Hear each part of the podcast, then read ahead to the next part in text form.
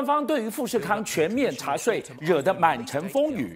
官方今天首度证实，对富士康展开查税是依法对企业的手法进行全面性调查。但我们就要问了，富士康它到底违反了什么法呢？路透社直指，问题根本不在这里，问题出在富士康加速脱中入印。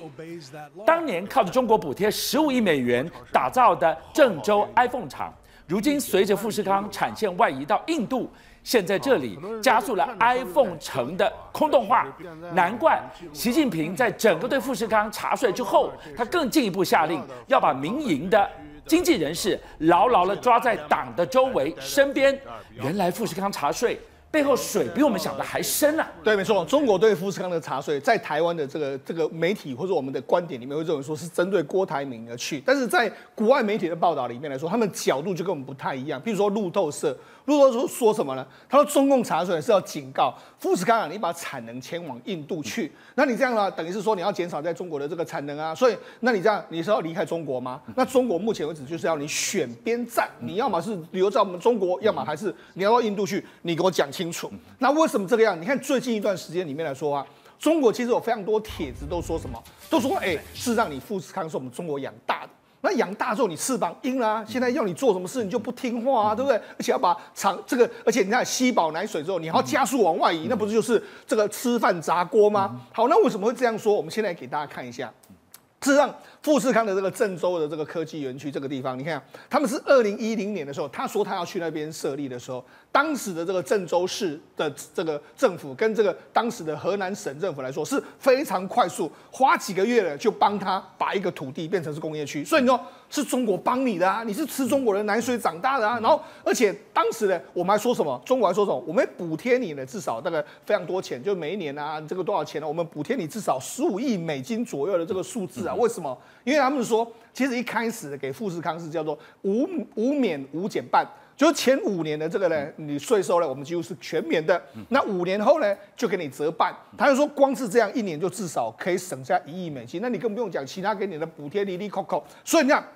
为什么这一次呢？中国说要查你，你有没有注意到这个富士康是前五年部分免这个免税，对不对？然后后五年折半，十年过去，这二零二零年，所以我至少。有三年，我现在还让你这个样子这个免税哦，对不对？我给你查税很正常嘛，对不对？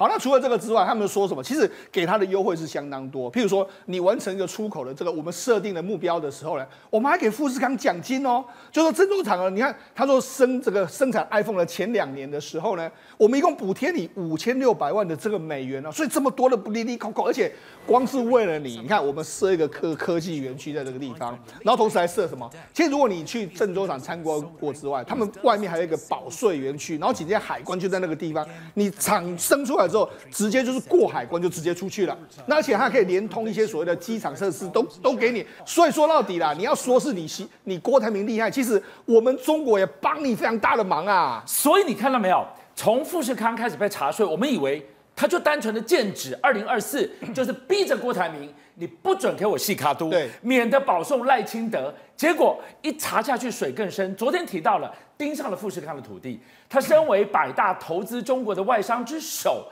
哇，一百二十五个紫禁城，对，这些土地要不我给你这些优惠，你怎么取得到手？对，算总账喽。是，现在要算总账的是你的郑州苹果 iPhone 城，嗯、要不我给你优惠，对，你搞得出来吗？对，我就说嘛，事实上过去大家这个这个交好的时候呢，这个你情我愿没有话说，但是现在呢，要撕破脸的时候，什么东西都拿出来给你查查个仔细，那当然富士康会觉得说这个压力非常大。好，那事实上我们必须说啦，其实习近平这一招或者说中国这一招来说话，其实也算是欺。商权，为什么侵商权？没有错，你查了这个富士康，你可以说啊，我要你达成某某些特定目的。但是说真的啦，目前为止来说，河南也离不开富士康了。为什么？因为光是郑州厂。还有那个郑州厂周边的供应链，大概至少养活河南至少百万人左右，这个是绝对不夸张的。另外，除了这个之外，以前河南啊，在这个中国的印象里面，中国一般啊就是穷困的省份啊，就又不就是农业大省啊。可是目前为止，它真的不太一样。我们讲，二零零九年的时候，当时河南的进出口总额大概一百三十四亿美金，在中国排第十七名哦。就没想到，二零一零年开始，每一年就开始 GDP 快速的成长。它目前的这个 GDP 总值来说啊，每一年大概总这个已经稳居中部六省之首，而且每一年的成长幅度都非常大哦。这个改变从。鸿海来了，对，富士康来了，iPhone 城盖起来之后，整个清水变鸡汤。为什么这样说？我跟他讲，这不是他在这个郑州厂这个公司吗？这个富这个公司呢，就是中国创汇第一名的公司。所以就是说，是过去从没有到有出现全中国第一名的创汇公司，你就知道这个当然对郑州变化非常大嘛哈。那除了这个之外，为什么中国现在要点名做记号？说哎，没有错，我们现在离不开你，那你为什么要离开我们？你可以到现在这一段时间里面来说，因为。这个这个前一阵子，这个刘安伟董事长也接受媒体的采访。六月的时候，他就说啊，现在这个库克要求我们离离开啊，所以我们现在把很多产线呢移到这个印度啦，或者移到其他外面去。就你看，你看到现在中国很多 YouTuber 他们就在网络上拍啊，你可以看，哎，过去。张庄呢？你呢？这个吸我们的奶水的时候呢，这个我们这边周边呢也是都是非常的这个繁华嘛。就你一走到，你看周边完全都冷清清，啊，你就这样撒手就走啦。他们就就觉得说，哎，那你这样有一点不负责任的一个状况嘛。好，那其实对富士康来讲的话，他也没办法，因为。目前为止，苹果的确要求他这么做嘛，所以目前为止，他印度的这个生产的这个 iPhone 呢，占整个苹果的约莫百分之七。那苹果长线来说的话，我希望把那个目标拉到百分之四十到百分之五十五十左右的数字嘛，四十五到四十左右的数字。所以你看啊，富士康呢，他又到印度去，所以其实富士康自己有非常多的影像，也告诉你说，你看我们现在那么多富士这个在印度的这个工厂，我们工厂有四万人左右嘛，所以你就知道，其实富士康当然有来自海外的压力，有来自他。自己本身的这个压力，但是呢，中国这时候出手的时候，当然，习近平这几天的时候，他出席了这个中国的全国的这个工商联合会的这个成立七十年的大会，他就说了，虽然说现在查税没有错，但是他说我们还是要把广大的民营经经济人士呢，更加的紧密团结在党的周围。党的周围是什么意思呢？当然要贯彻党的意志，所以这次查郑州长的税是刚刚好而已啊。世聪刚刚提到了三个非常重要的关键字：七伤拳。接下来我要问的是，如果他是基于二零二四而出手，是警告郭台铭你不准执意参选到底，造成四卡都保送赖清德，因为这样而出手，打打打。你打死了富士康，你有一百万人要失业，是，所以最后会不会终究是高高举起而轻轻放下？这一局要怎么分析？所以没错，好，我们就讲嘛。事实上，你查税这个动作来说的话，外界认为是经济的是这个行为，但是我们比较敏感，就认为说，这其实可能是针对郭台铭先生而来。为什么这样说呢？事实上，我们就讲这次的查税，因为这次查税是动员到四个省。包括说像这个江苏省啊、广东省啊、湖北省，还有河南省四个省，还有税务单位，还有自然资源单位、国资单位，这么多单位，这么多人力。这个不是国台办能够动手，所以大家想也知道，这一定来自于最高层。最高层来说，他们有这个中央的这个对台小组。那尤其是对台小组的一面来说的话，目前为止，这个往上指是什么？是由中共中央的政法委书记直接下令。那政法委直接下令是谁？可能是来自于这个台中央的这个命令，叫你政法委去做，政法委就指挥国安系统，然后由国务院去执行嘛。所以这个层级一定是相当高的。那为什么成绩会这么的高？因为很简单嘛，我们你这个八月的时候，你宣布要参选，郭台铭宣布要参选的时候，不是这个这个夏立言去见了宋涛吗？见了宋涛就是这个啊，去拜访关帝庙啊，然后宋涛还意有所指的讲。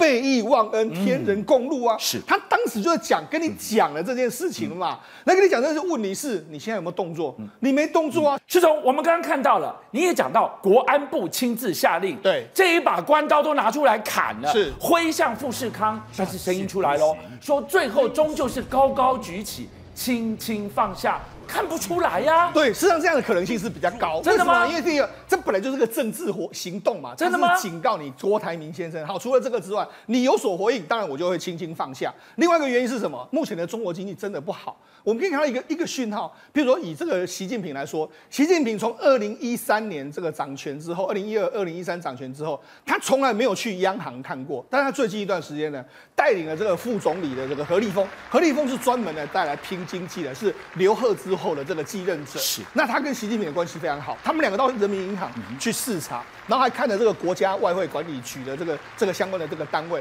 好，那为什么要看这个单位？因为很简单嘛，因为外这个央行是管什么？央行是整个管这个中国的人民币，还有中国的外汇。对，中国人民币目前为止不断的贬，不断的贬，哎，怎么救都救不起来。那外汇来说，我们外汇存底一直不断的流失，到底是怎么回事？那所以他等于是第一次去看了这个央行。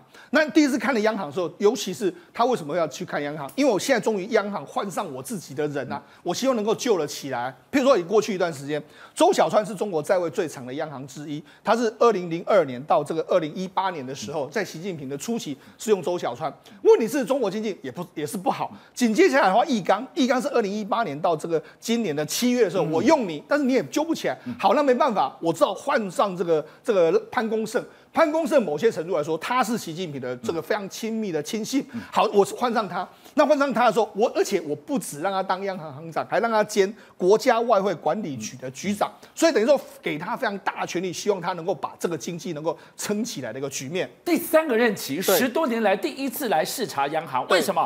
换了三个央长、行长都救不了的中国经济，是现在换自己嫡系的子弟兵，对，能不能有效的止血反弹？对，目前为止来说，就传出一个消息。那好，他们的第一个策略是我们先借钱。怎么样借钱？因为中国目前为止中央地方都没钱嘛，所以中国就说：哎，我们准备用所谓支持的灾后重建的这个名义啊，我们要发展发行这个一兆人民币的这个国债。那今年就准备把五千亿用掉。那五千亿当然某些程度来说，当然就是要救地方财政，或是可能为未来的这个经济的这个危机在做一些准备嘛。那很多人就说：哎呦，你发了这个一兆人民币的这个这个这个国债，现在会有人买吗？没关系，有人买单，谁买单？我们给大家看一下。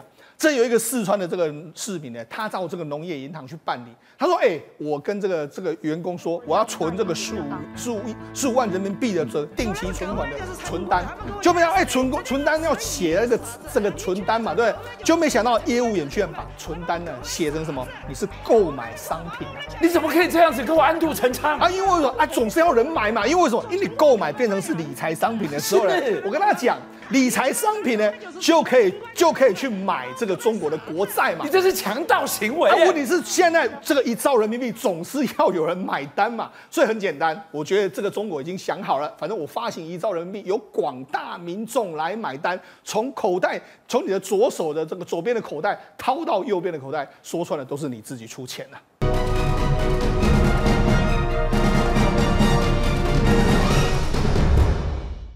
赵天麟的婚外情风暴扛不住了，他宣布要退出立委选举，但退选才是风暴的开始。赵天麟引进了中国小三来台的隔年，他就进入了外交国防委员会，而且一待就是十个会期，其中更是两度担任赵委。我们就问，这段时间他参与过多少极机密的会议？其中我们查出来牵扯到的国造武器，包含了英勇战机、云峰飞弹、前舰国造等等，这么机密中的机密。同一个时间他在干嘛？他正深陷中国小三的甜蜜陷阱。大家要问，有没有泄密的可能？该查。这不才是真正我们该关心的国安风暴吗？是啊，这个赵天麟这个风暴持续延烧。那他前一天晚上十点的时候呢，他突然在脸书上宣布，他要退出这一届二零二四的立法委员选举。那今天呢，原本他早上跟大家说，哎，今天早上九点十一点呢，就要在立法院受访，因为今天立法院是这个呃国防外交委员会甲动要讨论潜舰国造的事情哦。可是呢，赵天麟一早呢，并没有给媒体接受访问，时间要拖啊拖，从十点拖到十一点，哎，终于在下午两点半出来面对媒体。受访了，我跟各位整理一下，大大概讲了哪些主要内容。他说自己呢，无懈可击哦，还说要跟马文君直球对决，直接点名马文君，你知道吗？再来就说，哎，他说呢，哎，不应该拿这些私事哦来扯到国家泄密的问题。他说隐私就隐私，不要扯国安危机。还说呢，大家讨论好像已经歪楼了，你知道吗？俊相哥，哇，他这个讲话哈，好像是说不要把他的私感情跟国安危机连接在一起。可是大家就想问。你这段感情难道真的没有国安危问题吗？难道真的没有国安危机吗？好，我们今天说深陷绯闻风暴的是谁？是赵天麟。现在认错的是谁？是赵天麟。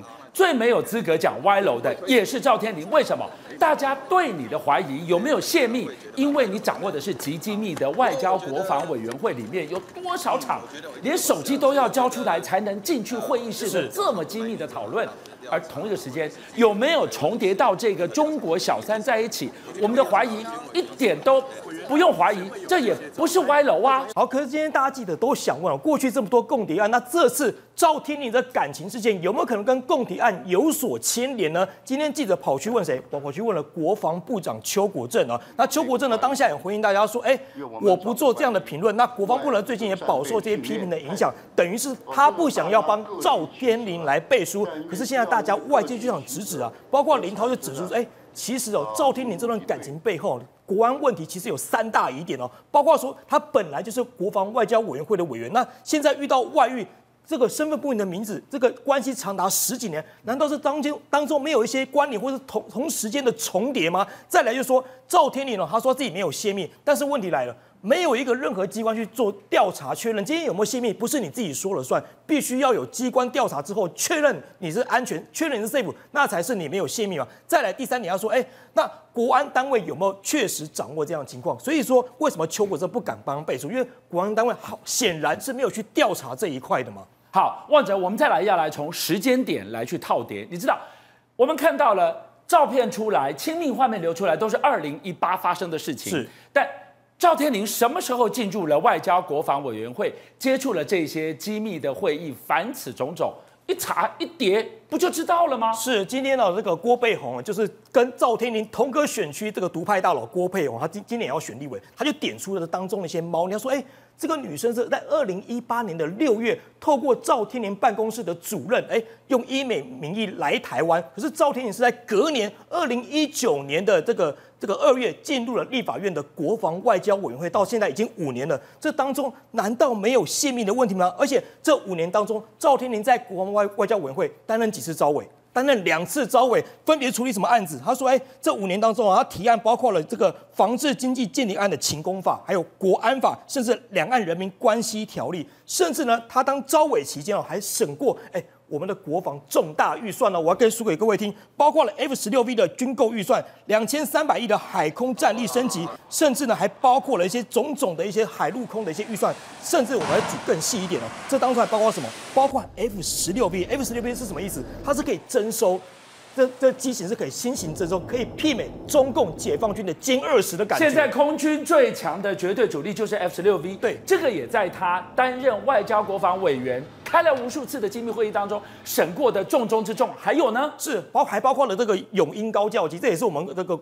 国机国造的一个非常骄傲的一个东西，另外还包括了这个天弓三型的飞弹增程哦。这个问题是在，这个是可以拦截短程的一个飞弹，因为我们知道为什么要过这些预算这些这些项目呢？因为这个项目对台湾的国家安全、台湾的国防安全是非常重要的武器，所以包括了天弓三型增程，还有这个雄三增三型增程，另外还包括了云峰飞弹，还有潜舰国造等等。你看哦，这么多跟我们国家国防安全有关的，都在赵天麟在国防外交委员会里面任内通过，那你就大家不禁怀疑：难道你不会把这些资料给泄密出去吗？难道你不会把这资料外流到你的枕边人身上吗？这是大家要打上问号的地方。我最后抓一个时间点，非常好做出理解。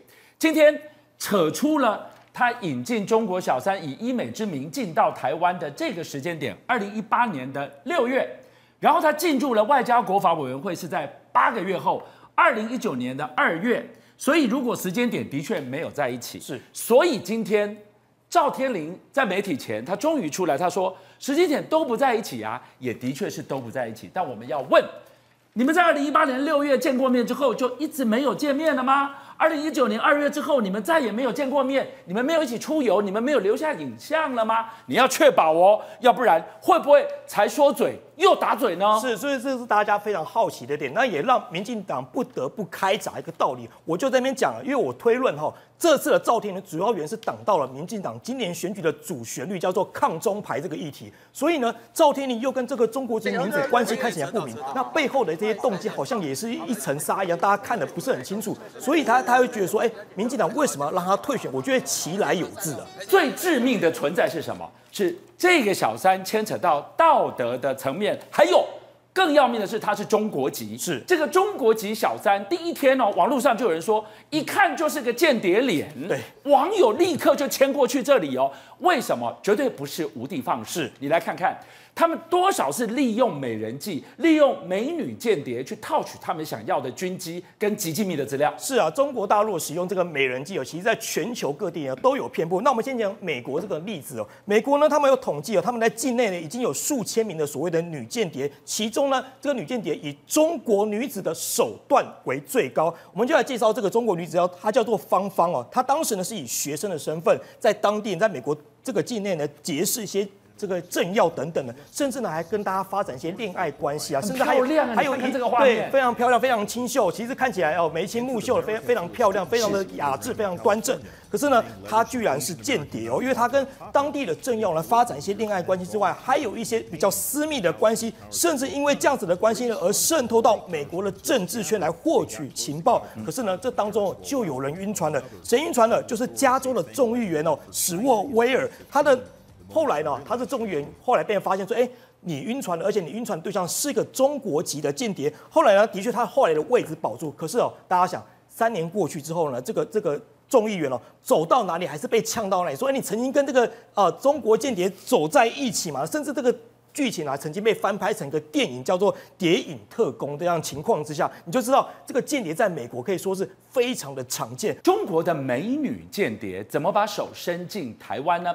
今天一休要告诉我们，曾经重创了台湾，真的可以说是共谍破获逮获以来最重创的一次。这张网络真的几乎被他捣个全毁，怎么会这么严重？这个案件是发生在这个泰国的时候。为什么呢？因为首先呢，这个是对岸呢有一个女间谍，她怎么培养的？她是国防大学国际关系硕士，大家可以看到她的面容真的长得非常漂亮，而且重点是什么？她的精通外语啊。又很聪明哦，那我们这位这个少将的罗贤哲呢，因为他本身啊，你也知道，他也是一个相对是高学历的人，所以高学历遇到高学历的时候，哇，这个神魂一下就被勾走了。那两个人就开始交往，那开始交往就越陷越深，因为他发现呢，这个罗贤哲喜欢的出入这种所谓的声色场所。你知道，在泰国最多的就是怎样，就是好玩的地方嘛。泰国大家就是去玩的嘛，所以呢，四度驻泰，到底这当中有多少的网络呢？那我们现在非常的担心，因为呢，这里面。造成我们损失非常的惨重，你知道他最终被判到什么程度吗？他竟然被判无期徒刑啊！好，一休，你刚提到一个关键字，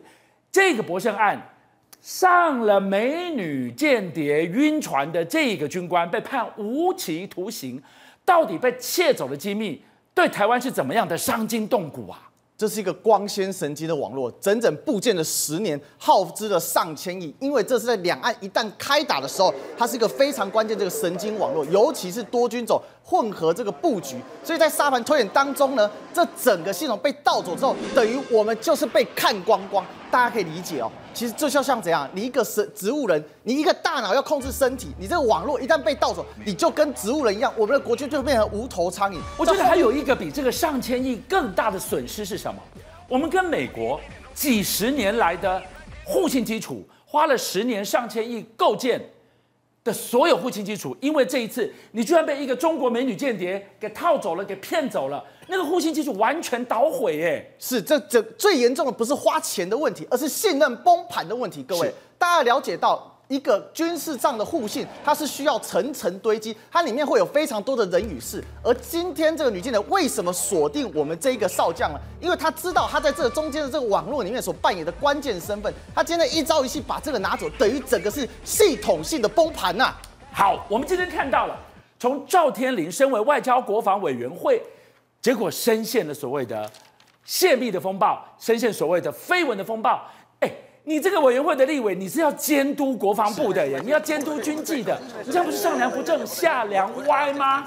所以现在我们可以看到国军有很多这种倒卖军品的事情发生，因为大家老大兵哥就会想嘛，哎，等一下你国防大立委每天你在电视上公开吹个传播，风头也是你在出，钱也是你在领，结果呢，你。真正在遇到所谓国防事情的时候，你是如此的不谨慎，你跟这个所谓的中国的女性交往甚密，你连私密照都跑出来了，难道你当中图资相关的文件没有泄露吗？所以，我们看到现在一个很严重问题哦，国军向美国所采购最机敏的刺针飞弹，大家都知道，刺针飞弹在俄乌战争之中发挥了极重大的作用，不管是打上面的飞机或打坦克，都是用这种肩扛式的飞弹。共军如果来犯的话，刺针绝对是捍卫台湾最后一道的空防的防线，是，但是没有想到，竟然被海军这个陆战队六六旅的五个军士给倒卖出去了。大家真的没有想到说，为什么我们的军机现在如此散卖？太离谱了，连刺针飞弹都可以给你卖到黑市。我跟你讲，巨翔哥，这还不只是这样。你知道今年以来我们已经掉了多少东西呢？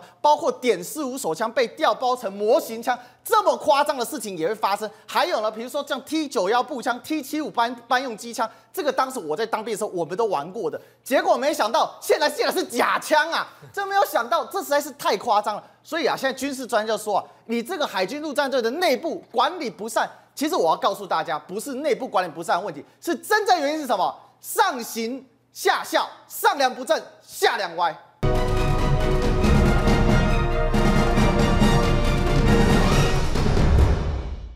今天晚上我们在关注赵天麟的绯闻风暴会不会演变成国安危机？在此同时，中国也出大事了，人间蒸发的国防部长李尚福正式的被拔关。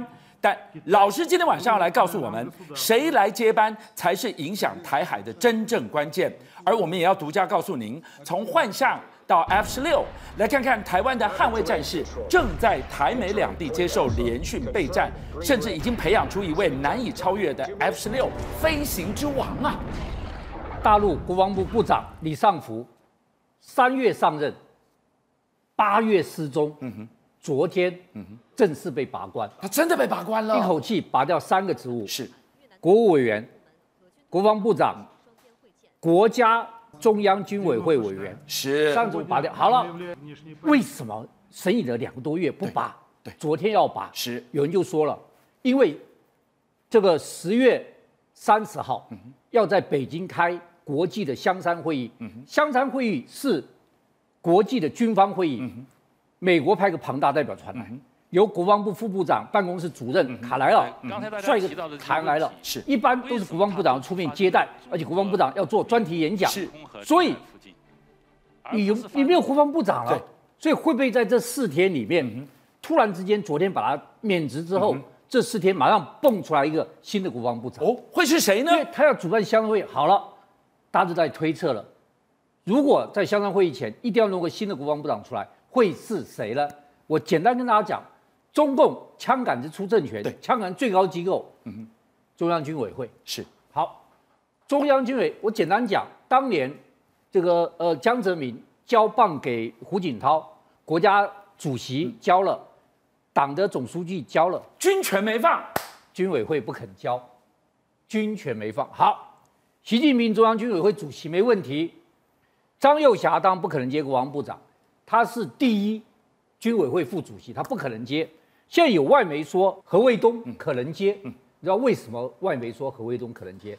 因为他是真正习近平的心腹，他是从福建就跟着习近平的。但我认为接的这个机会不高，为什么？第一个他是副主席，已经在国防部长上面了，他不会下来接。这第一个，第二个，我一定要跟大家讲。你知道中共军方最重要的是什么东西？联合指挥中心。联合指挥中所有部队都归他管。联合指挥中心总指挥是谁？习近平。但实际负责人是谁？何卫东。为什么他负责这个？所以他不会接。所以现在大家就说了，最可能接的，好是刘振立，他是就是我们的总参谋长。好，现在各位观众来了，如果是刘振立接国防部长的话，谁来接参谋总长？哦，这下不得了！如这下两大军头都换，对我们台湾影响是非常非常大的。谁来接班才是影响台海的关键？老师要来告诉我们。哇，最近空军非常密集的联合演训，从台湾到美国，从幻象到 F 十六，来告诉我们正在遂行什么样的一个任务呢？国防部长证实了，从十月十四号开始，嗯、居然我们跟法国的、嗯。飞行员对联合在进行幻象机的联合作战操演，台法联合操演，对台法联合好。我跟大家讲，十月十四号从新竹机场是。飞四架幻象，对，飞过去是。穿的是红色的飞行衣，降落在加山基地。是。四架飞走之后，新竹机场又飞下两架幻象，总共是六架，对，另外两架啪飞过去，穿的居然是。绿褐色的飞行衣，有差吗？当然有差。看中华民国空军开橘色的，橘色的，是我老我家里面还有老爸橘色飞机是，为什么要穿橘色？因为掉到海里面的时候，橘色的看得好辨识好辨识。好，那台湾有没有绿褐色的飞机？也有，也有，但飞行主要是穿橘色的。对，好，那居然我们的中华民国飞官跟法国飞官怎么样讲？法国飞官注意看，这是我们的这个嗯背章，这是少校捐章，对，这是少校，这个是少尉。少尉能飞幻象啊？少尉绝对不可能飞幻象。刚出来的时候，实习生是少尉，对。但是你变正式飞行员以后，你就升中尉了，对。但你中尉需要从教练机，你去飞永鹰吧，飞到哎，不是 F 五，还还是 F 五，是从教练机飞到 F 五，最后才飞到永鹰，是。然后永鹰飞完以后才飞二代战机，是。那时候都是上尉了。那那这个是谁？所以这个应该是法国飞官。哦。从教那法国飞官不是上尉，少尉。是我们借了一套给他飞。好，法国飞官跟我们六架幻象，为什么要飞去这个东部？为什么在？因为你要知道，我们要老共，老共歼十、歼十五、歼十六、歼二十，来分层的，对，有高空、低空、中空的来晋级。是我们这一次金国 F 十六幻象也是来。好，十月天龙超演，对，这一次。除了三个战机之外，我们跟老公一模一样。我们的电战机进来了，神秘的天干机，我们的空中预警机是 E-2T 也来了。对，然后我们的这个反潜机 PC 三也来了，从来没有过。全空域的空中的阵容全部摆出来，全部都出来。所以这两天，这个 C 幺三的为了运仪器、运零组件，啪一下全都去了。我再跟大家讲一件事情：天龙超演有有什么重要性？对，太重要了。天龙超演第一个，它有四个头衔：空战王是，炸射王是，瞄准王，王牌飞行员。好热血啊！要选出中华民国当年度的王牌飞行员。是啊，他们是真的打空战。去年天龙超演最惊险的一幕是什么？是什么？四架幻象跟四架 F 十六在空中缠斗对决。哇！所以每一年的天龙超演都有上演呢。大家一定要知道，它不是实弹哦。实弹，但是它按下去，飞弹不会跑，但是它有一个模拟键，嗯嗯嗯、所以模拟键你按下去，你被我锁定了，就是我按着飞弹下去，你到底有没有被我打中？模拟键会，模拟键就会讲出来。好，结果你知道发生什么事情？四架 F 十六全部被击落，一架都没有是幻象被击落一架，是，所以幻象全胜。所以那一年新竹的四十二中队的这个这个中队长是就得到。王牌飞行员的美誉，今年 F 十六会不会复仇？会不会击落幻象？今年到底谁是王牌飞行员？这才是空军最高的荣誉。十月三十号天龙超演就要在东部华山论剑，所以 FCU 今年面子得讨回来呀、啊。对，好，十月三十号天龙操演是中华民国空军的华山论剑。我要跟你讲，全世界最高等级的华山论剑。在哪里？Top Gun。哦，大家都知道捍卫战士，捍卫战士，捍卫战士在海伦这个空海军飞行学校。对，每一年他们要毕业的时候，教官跟毕业生要邀请一个厉害的，你来，邀起来跟我打打看。好，二零一三年，他们邀决定邀请陆克基地。嗯哼，陆克基地说：“你来跟我动。”好，陆克基地接到邀请函，我们要去。跟他们华山论剑，我们要跟 Top Gun 去对决时，好，你知道他们做了一个什么决定？二十一中队这一次你们去，二十一中队是谁？这个二十一中队看到没有？二十一，扑克牌这不是台湾的吗？中华民国是。F 十六小组。等等，洛克基地有这么多的联合国的最优秀的飞官在那里飞，他清点台湾的，清点台湾，你去跟我们的 Top Gun。做就像刚刚的天龙这样实战对决，好，那我们就选了三个，是。三个由这个林君如中校带队。我那跟你讲，我们的二十一中队就是训练飞 F 十六嘛，对，学员来了飞好就回台湾，飞好的。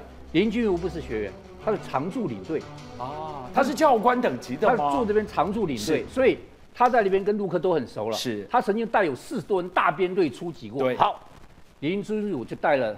两个同僚，再加上这个陆克基地，他美国人是总共四个人就出发了。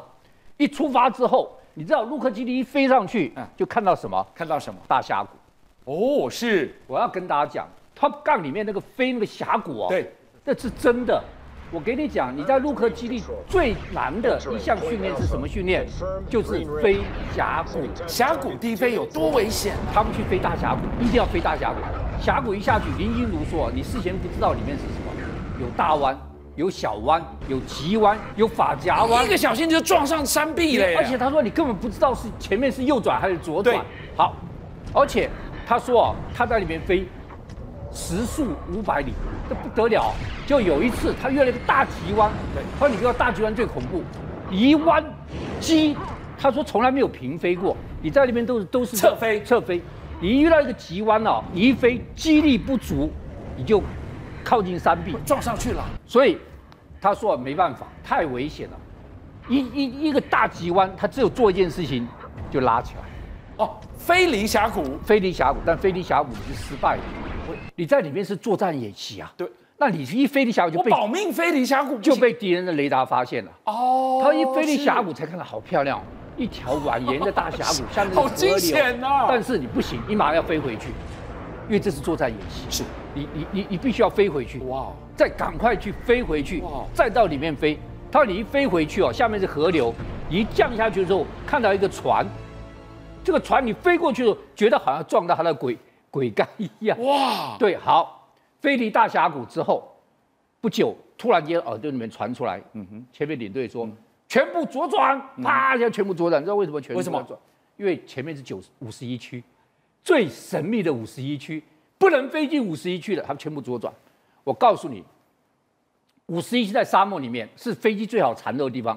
他们在五十一区缠斗的时候，教官就给他们讲了一句话：当你要跳伞的时候，你一定要往这个方向飞，一定要找方向飞那，五十一区不是很空旷，飞进去怎么了吗？因为有一个地方不是五十一区在这里，是但这个地方你不能飞进去，是飞进去跳伞之后，对不起，你你要完全靠自己走出来，你受伤没人救你，那里地方是不搜救的区，你知道为什么？为什么？因为那个地方是五十一区新武器的实验场，所有的新飞弹、新炮弹都往那里打都往那里打。但越是新的研究出来，打过去之后没声音，没、哦，没所以有些是未爆弹。一堆未爆弹，所有的人打过去没声音，打过去没人，都一堆未爆弹。所以你如果跳伞进去，对不起，乱葬岗啊！没有人去救你，你要自己走出来。告诉你，二十一中队受训过的都精英中的精英，每个都经过大峡谷的弯，经过五十一区死亡，但是幸好没有一个人跳伞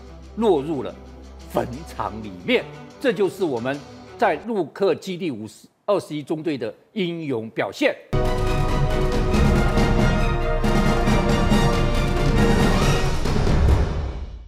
世界上流量最大、流域最广的亚马逊河，现在正面临百年来最严重的干旱，却意外让两千年前的岩雕人脸重见天日。这是谁的创作呢？曾经存在过怎么样的古文明能够产出这样的艺术作品？今天社长来到节目当中，还要带我们来看一看，在这里更大的一个谜团，是一片绵延十二公里长的壁画。一查不得了，那是一万年前的作品呢。谁来过这里？这现象，地球上其实存在很多的秘密是我们所不知道的，但因为最近天后的一种巨变，对，很多秘密就慢慢浮现出来。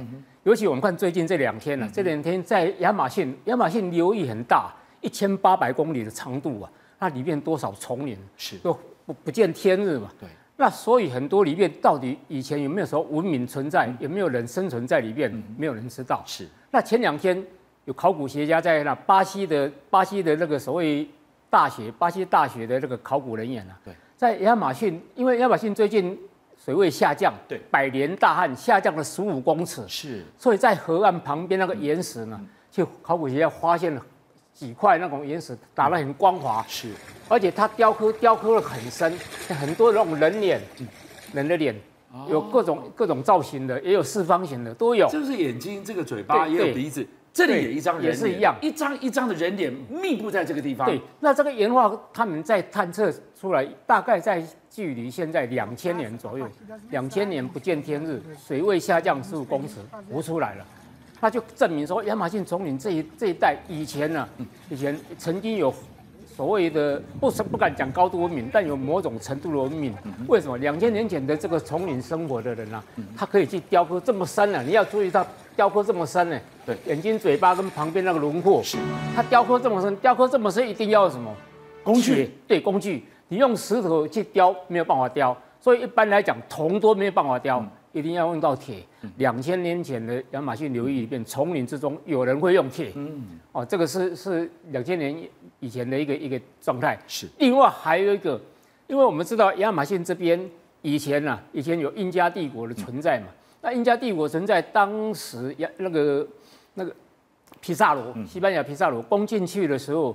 听说印加帝国有留一个黄金城，失踪了。那大家去找黄金城，在找黄金城的过程，在大概一五四二左右，一五四二左右，他们去找黄金城的途中，发现有一个地方，它是从亚马逊河上溯，上溯上溯一百七十六天呢，等于走了半年，在那去亚马逊河走了半年，才到了一个地方，发现了一个古代的一个岩画，这个在壁画，壁画。在那个山山那个山，等于说山坡上啊，他把它削成一片一片的，或者说原来裸露的那个山壁啊，他们去雕去画，用那个左石啊，哦，这个是。有有点打打磨以后会变成这种颜色，是。用这种颜色画了很多。那这种壁画，它告诉我们说，这边这个古代人类就生存在这边，这边一。碳十四测定多少？一万两千年前？怎么可能？对，碳十四测定出来一万两千年，因为五两万年以内，碳十四测定都相当精准。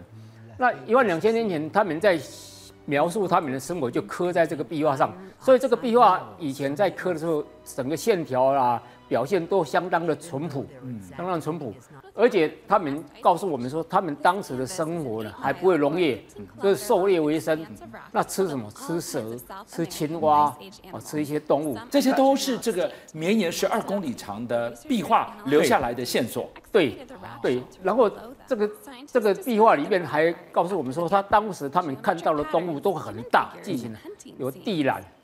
有如此像，所以这个东西都是以前早期冰原时期的生物嘛，一万年前。对对对，所以它很多动物显示出来，它们是跟那些所谓巨大的动动物共同生活过。是。所以亚马逊丛林后来有在考证，在以前它可能丛林没这么深，没这么密，嗯，没这么密，它甚至有一些是平原的，是草原的，所以才有办法跟这些动物生活呢。那我问你哦，一样的道理，你看我们刚刚讲到这个地方，我们讨论的是工具。我们讲到这个地方，我还是问的是工具，还有它的艺术的水位，这这已经不是超越人类的历史的长度了。到底谁住在过这里，曾经存在的高文明？就讲那这些岩画哦，你在想它有一定的那个山壁，有一定的高度，所以古代他们这种亚马逊人在作画的时候，他们一定要什么？要搭梯。对，搭梯，它不像我们都直接这样画而已，它要搭梯子上去，而且他们画完以后，画完之前画之前呢？他们这个山壁要让它出来，已经有丛林嘛，对，所以他们要放火烧，把这个树木烧掉以后，烧出了一片岩石，对，然后做成这个梯子以后再上去画。所以古代他们那种聪明的程度也超乎我们的想象。是，好，那我们讲说亚马逊人呢，其实大家最喜欢听的或最喜欢探讨的还是一样亚马逊女战士。那在亚马逊里面，我们知道。有一个有一个族群呢、啊，它是叫像尼尔国一样，全部都是女人的部落。那据说了，据说这种亚马逊女战士后来也有找到，说他们会把这个右边的胸部切掉，因为这个女战士要开弓拉拉弓射箭嘛，还要抛长抛掷长枪，所以右边的胸部太会阻碍他们会阻碍他们使用。对，所以他们会把这边切掉。哦，这些女战士非常的神勇，身材火辣。嗯嗯。战战绩更火辣，更火辣，所以在亚马逊里战士大家喜欢谈了。那其实呢，其实我们要讲说，在早期两千八百年前，亚马逊就有女战士，但这个亚马逊不是现在我们讲的亚马逊河的流域的亚马逊，以前的亚马逊阿玛龙，它其实是一个形容词，形容词是阿玛龙就是一个缺少一边乳房的人。哦，它的名字原意是这样，对，原意是这样子。那他在哪里？他不在现在的亚马逊，亚马逊是后来慢慢慢慢传过去的。他在哪里？在现在我们讲的，在黑海北边，一直在欧亚大草原到蒙古大草原这一带，有一种人叫斯基泰人。哦，斯基泰人是一个很神秘的民族，历史学家一直在找。那很多历史记录说，曾经有这样的一个游牧民族，非常善战，统治欧亚大草原，统治了四百年，打败过亚述帝国，打败过波斯帝国。那在希腊历史学家希罗多德里面有特别介绍，说他其实就是这个。像这样的一个造型，在希腊神话里面也特别提到，但以前以为是神话，后来在历史考证上确实有这样。为什么？古墓考古出土，在欧亚大草原，包括西伯利亚，包括亚美尼亚，出土了，挖出什么了？挖出了很多种棺木。是这种棺木，你如果仔细看呢，都是女性吗？以前以为是男性，后来是呢？后来是因为拜这个基因，DNA? 对 D DNA 测试又才发现，既然是女性。而且她的年龄呢，从十二岁以上就变成女战士，是十二岁、二十几岁、三十几岁、四十几岁，嗯、很多就出来。嗯、清一色他们陪葬不是女人的首饰，嗯嗯、是什么？是那个弓箭，是长枪，还有这个健身。健身大概每一支箭一个箭袋里面背一个十支箭，每一支箭七十公分长，箭头是铜铸的，两千八百年前。所以他们生而为神力女超人，到死的时候，这些武器随身。到了死亡之后还要继续备战啊？对，等于说他们也算陪葬品之一。那这个民族两千八百年前，他们在打仗的时候，他们其实有规定，为什么叫女战士？为什么叫女儿国？他们清一色在这种部落里面呢，有首领啊，他们叫国王，国王领导也是女的，清一色是女性。刚才讲的身材火辣啦，个性剽悍，战绩精良。那他们射箭的时候，据说是百发百中。啊，那后来。这个女儿国，他们，你因为你全部是女人嘛，那怎么繁衍后代？他们必须打仗，到附近的国家或附近的部落啊，去找男人，找男人，那怎么？我直接就打进去，女人呢，直接打进去，抓一个身强体健的，对，抓回部落里面去繁衍后代啊，对，就抓进来，哎呦，抓进来，等过几天以后，或者几十天以后怀孕了。怀孕了就把这个男的放走，是。有两种讲法，一种是把这个男的杀掉，但这个在后来历史考证是不正确的，并没有杀，是把他放回去。其实中国《山海经》也有记录到女儿女儿国也是把他放回去了，放回去以后，但父子父女从此一生一世就永不相见了。是哦，这个女的就开始这把这个自己的女儿抚养长大，男男孩子也是一样。丢掉或者让这个男的抱抱走，要送回去，送到这个男人的地方去。那他们就全部清一色女人。那他们规定为什么那战绩会这么精良？你知道，他们从小就开始训练这种所谓投石标枪了射箭。规定女人如果在一生之中啊，你没有杀掉过三个男人，打仗都杀掉三个人，你不能结婚。是。你不能去打仗去抓男人回回来结婚，所以你一定要杀掉三个男人。那换句话说，你一次战争完成也可以，三次战争完成也可以，所以你一定要三次。那你如果达到杀掉三个男人了，那你可以取得结婚的资格。所以他们有的表示说，十二岁、十三岁当成女战士啊，对，他们是为什么？为自己的那个婚姻做打算，然后他们就开始打。那在希腊的斯基泰族以前，他们在在土耳其北方这个刚才讲亚美尼亚这个地方，对。他们其实发现的这个古墓，这这是都是最近几年发现的古墓，多少？一千多具，一千多具这么大它，真真实实存在过的一个女人国的聚落。对，而且这些女人不只是刚才讲陪葬的工具啊，什么东西那个那个战争武器之外，他们身上其实是伤痕累累，刀疤。他有的有的是因为有像木乃伊化，木乃伊化就是那个皮肉都还在嘛，那个皮肉还在的话，一检查。他那个有身上很多的那个伤痕，到那个伤痕还用缝线缝过，是，但基本上那个缝线是比较粗糙，表示说他们在没有麻醉的情况之下，用很粗的缝线。女人国这么剽悍，他可以咬紧牙根，打仗受伤的时候用那个缝线硬缝，是硬缝，所以他们骨头啦、肌肉什么东西都有这种这种这种刀伤跟剑伤的一种痕迹。那一千多具，一千多具，年龄从二十到五十左右。所以代表说，以前这种女儿国从东亚、呃，从欧东欧这个地方一直到亚洲这一带，其实有很多这种女儿国的存在。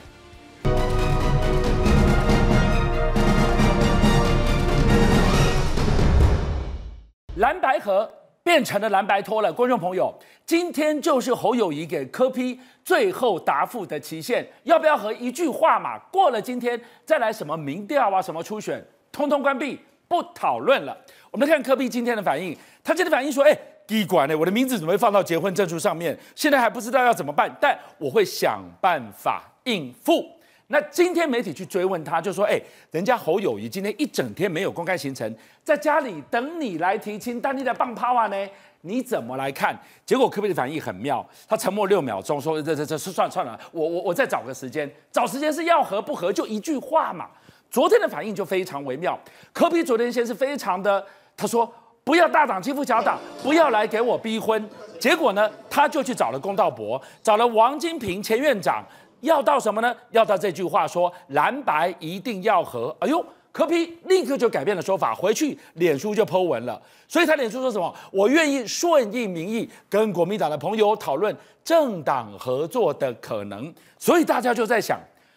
柯比他老爱说自己是一个外科医师的性格，总在最后三十秒才做决定。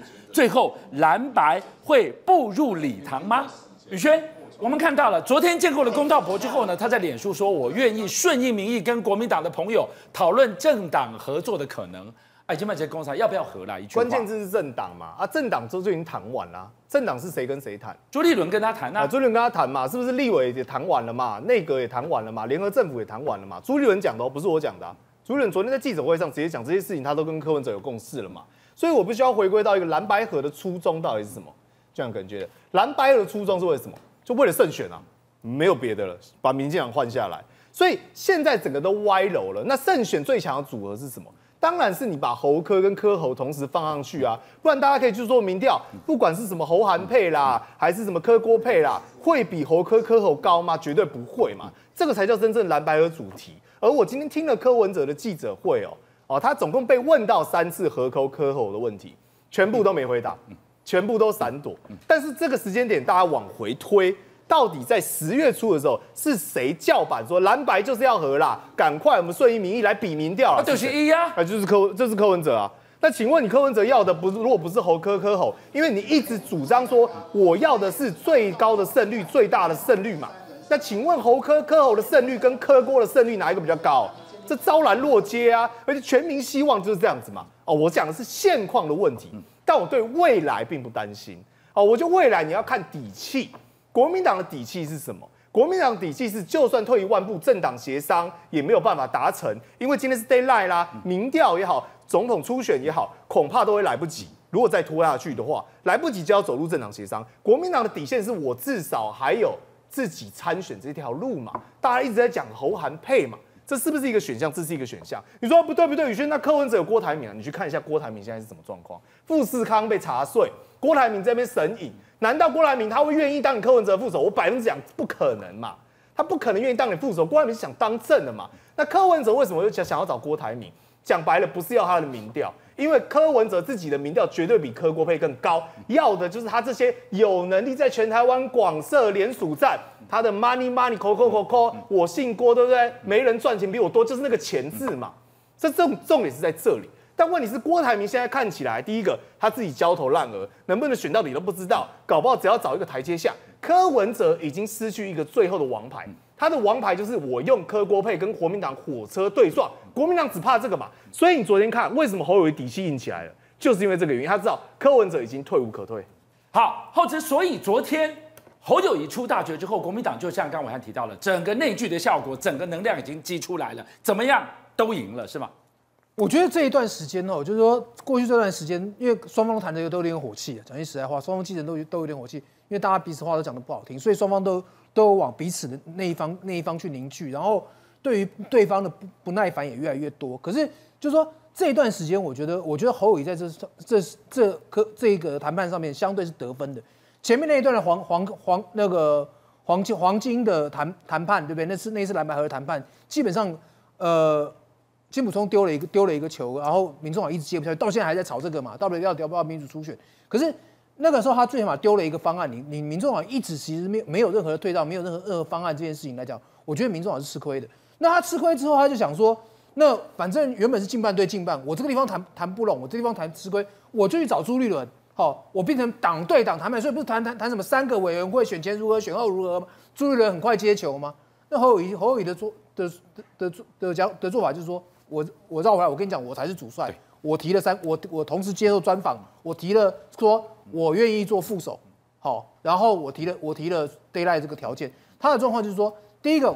你们现在两个人好，都说都水上都是河，但只有侯友谊最起码讲出一句我我我我愿意做副手，你柯文哲什么都没有讲过，对，对不对？好，所以那你柯文哲在上面在在上面就就就没有得分嘛。再来一个侯友宜今天的状况就是说，我告诉你是今天是 D day，你说 D day 完之后是不是就完全没有机会？我觉得不见得。可是 D day 完之后，我不会再做是退让。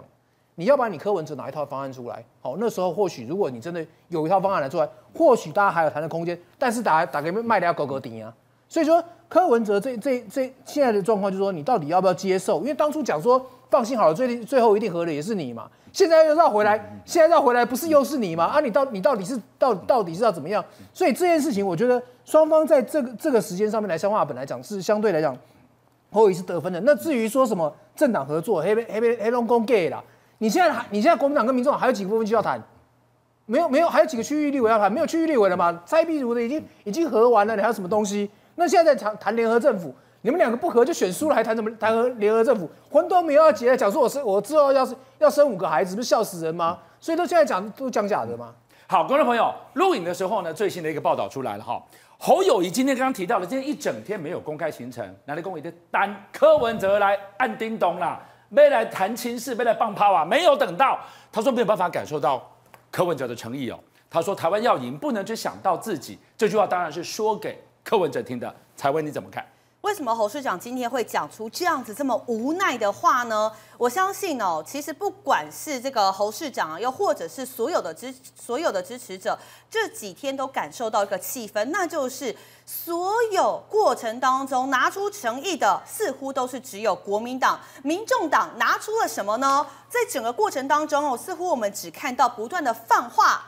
还有放话，或者是情绪上面的发言，民众党从头到尾都在说：“哎呀，我们民众党的支持者不喜欢什么？不喜欢私下对谈，不喜欢不公开、不公正。那难道我们国民党的支持者对整个谈判、对于整个过程都没有意见吗？但是我们拿出来诚意是什么？我们顺应民意。我们因为六成的民众都希望政党轮替，所以包含之前的折中方案，到现在我们拿出我们认为可行性的办法，还有。”我们连最后的底线都说了嘛，一张选票上面，不管是科侯还是侯科，我们好好坐下来谈。但是直到今天，陈志涵都还要讲什么？直到今天，陈志涵都还要说。哎，在那个会议当中，侯友谊似乎还在坚持他不当副的。哎，哎，那我就要问啊，陈志涵讲这个话，到底是柯文哲受益的，还是你陈志涵自己要讲的？如果是陈志涵自己要讲，不好意思，那你绝对不是核心。那如果是柯文哲受益的话，那我就很好奇，今天柯文哲的诚意态度到底在哪边？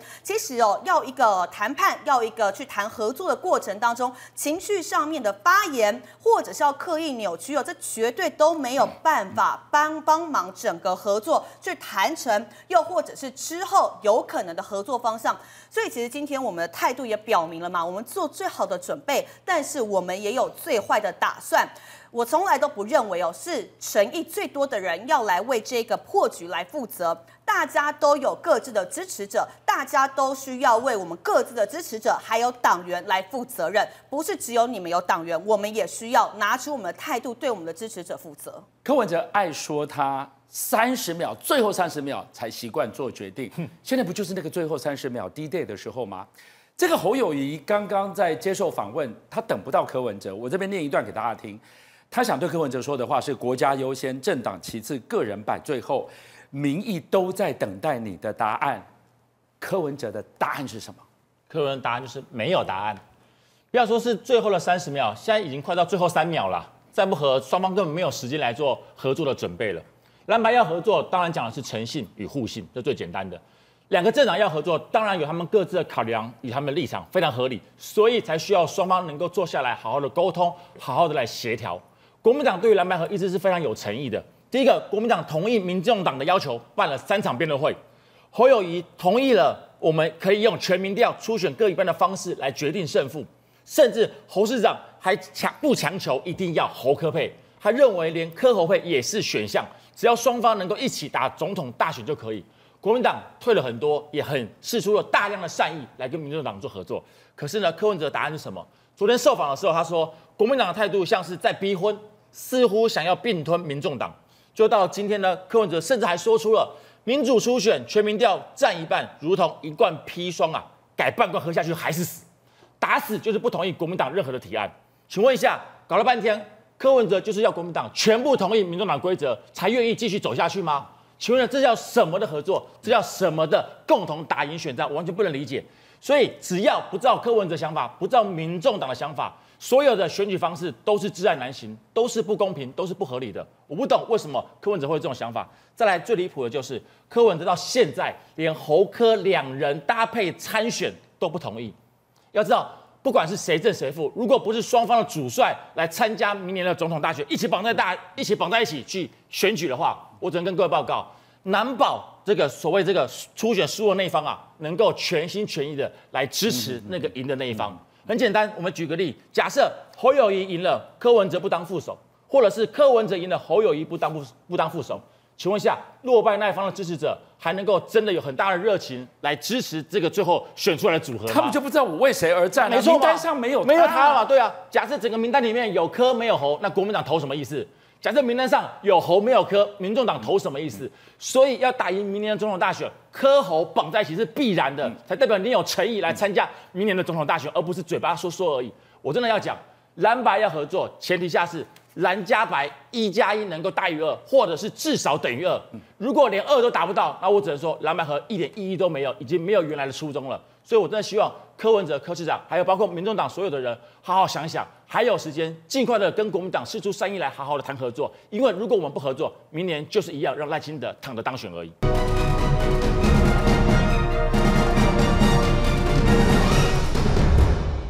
让我们看到他在昨天深夜宣布退出立委选举。现在更严重的是，坊间在传说藏进人手上还有猛料要爆，所以他才先退选止血的吗？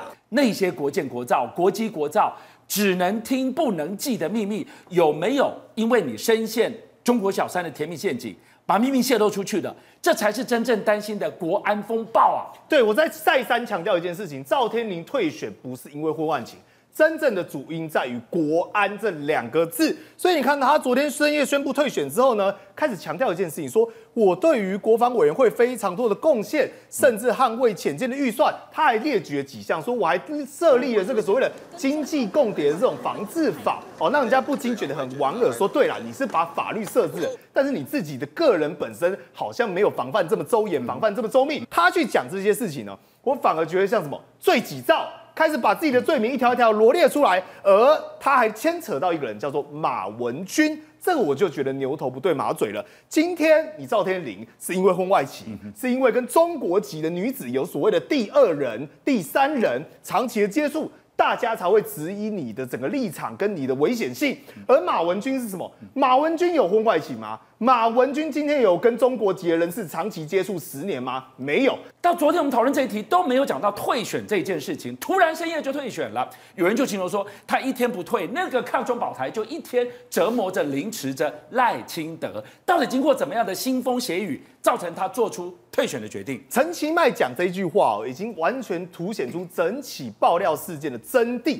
他说高雄市的立委布局要审慎评估，各位这一点不是很奇怪吗？他只小小的谴责了一下赵天麟之后，就开始跟大家讲立委布局。我可以保证的事情，这件事情百分之九十九点九九九九九，绝对不是国民党爆料，是民进党自己内部为了这个所谓的立委席次也好，甚至衍生到在两年之后市长的布局所做出来的爆料。但永延会对于这种明摆着来的攻击，也是产生一番激辩。其中呢，永延会老大哥王定宇呢，主动的讲说：“我跟你讲，我在会议中呢传出来的消息说，不断的说服这个反退方，就是说不希望赵天麟退选，希望他能够继续撑下去的人，哦，说如果说你赵天麟跟这个中国籍的女子。”持续下去的话，未来我们整个打马文军抗中保台的主轴，不就没有正当性了吗？更何况这个中国籍的问题，以及你身在所谓的国防外交委员会这两件事情的牵连，真的没有办法护航，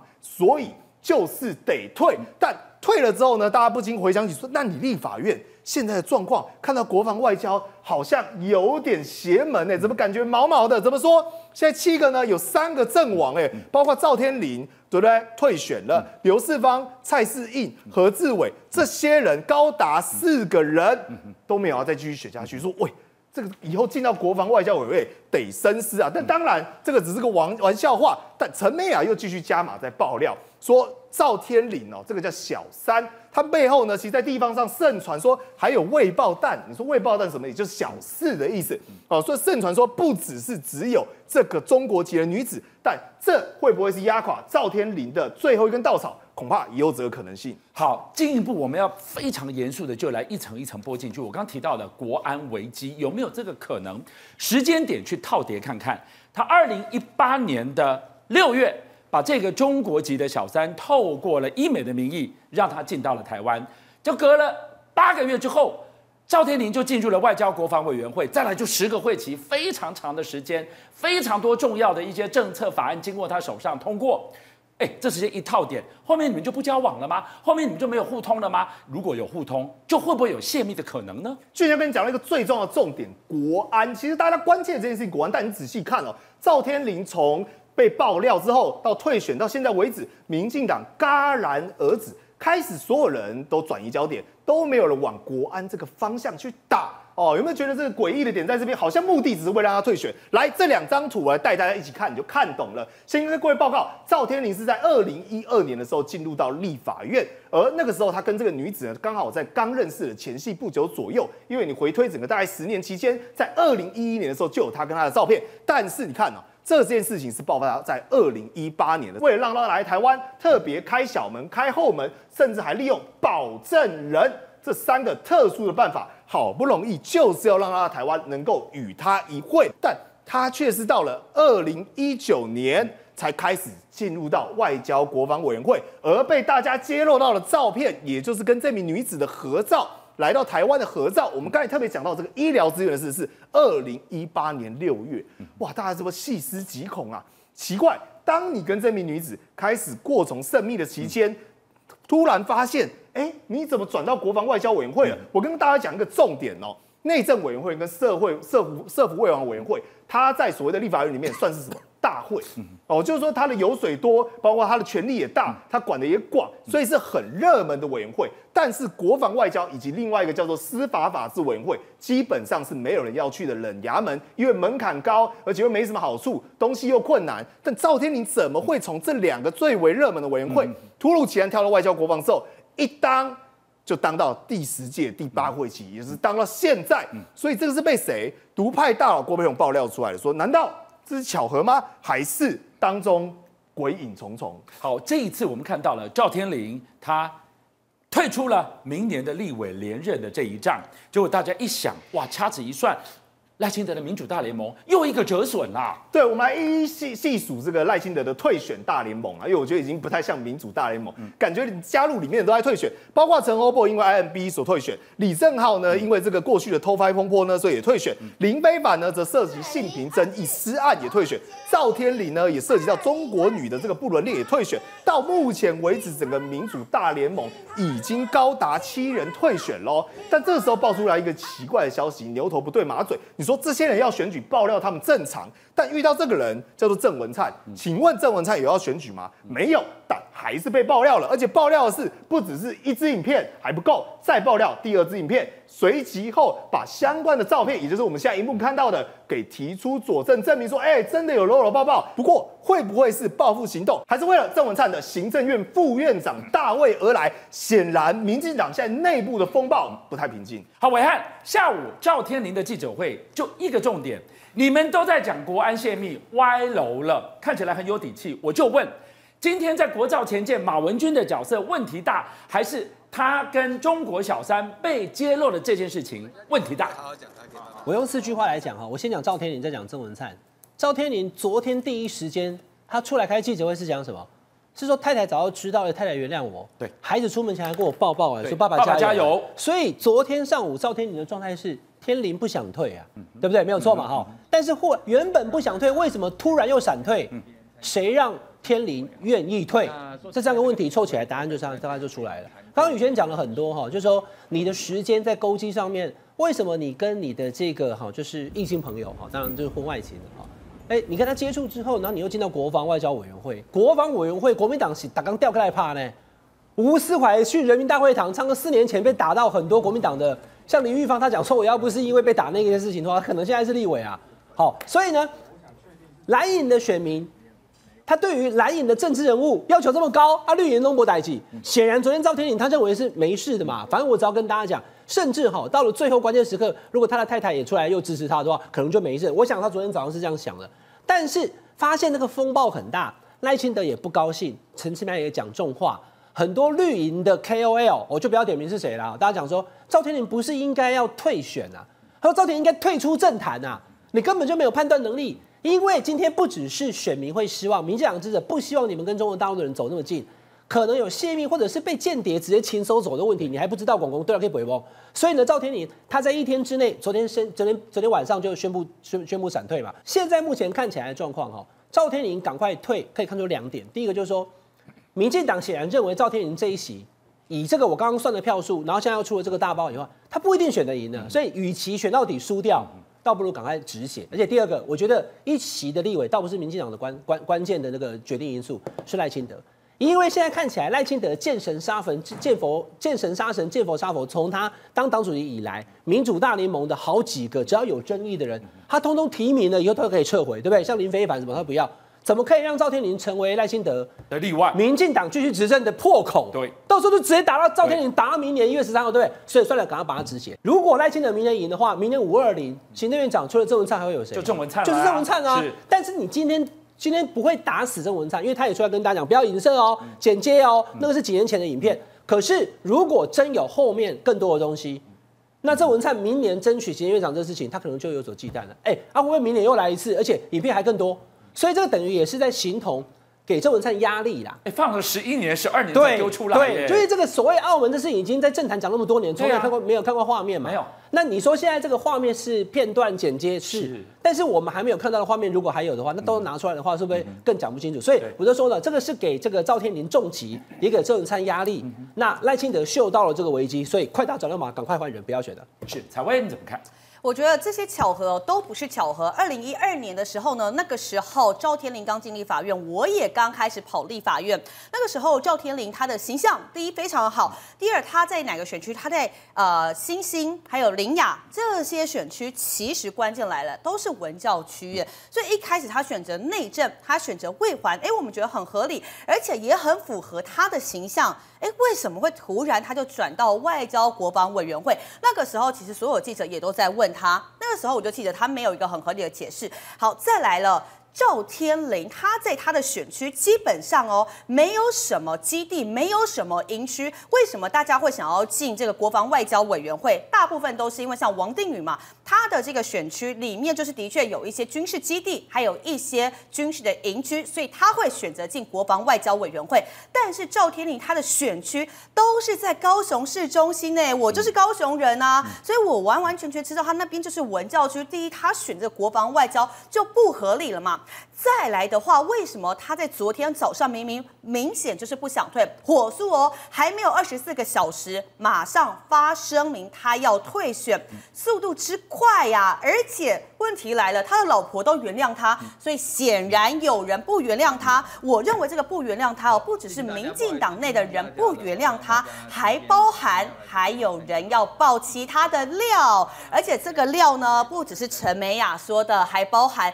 在这一段关系当中哦，他该说清楚的根本没有说清楚，包含这个陆籍女子她的身份到底是什么？赵天麟他不是一般婚外情，不是一般外遇的渣男呢，他是中中华民国国会的立委，他的手机里面是不是会有不一般的资料？他的电脑里面会不会有其他外人拿不到的资料？那我说啊，刚刚我们按照这些照片看来，关系这么密切，难道还有什么资料是这些女生拿不到的吗？所以我认为今天赵天麟应该是要自己赶快出来讲清楚，而司法检调也要赶快介入调查，不要再出来扯说什么马文君了，因为两件事情完全就是不一样的事情。后知，所以在这个婚外情背后引爆的国安危机，会不会才是接下来重中之重，我们要去追查的？我先讲一下，我真的觉得永延会很很妙哎！你看坐那边的两个两个派头，一个是八千块的的的房客，对？一个是一个八千块的房客，然后另外一个是涉及这个啊，永永延会到底怎么回事啊？那我觉得赵天林今天要问，就要回头先问了，就说你到底是为什么说我要退选？你是因为婚外情，还是因为还是因为国安嘛？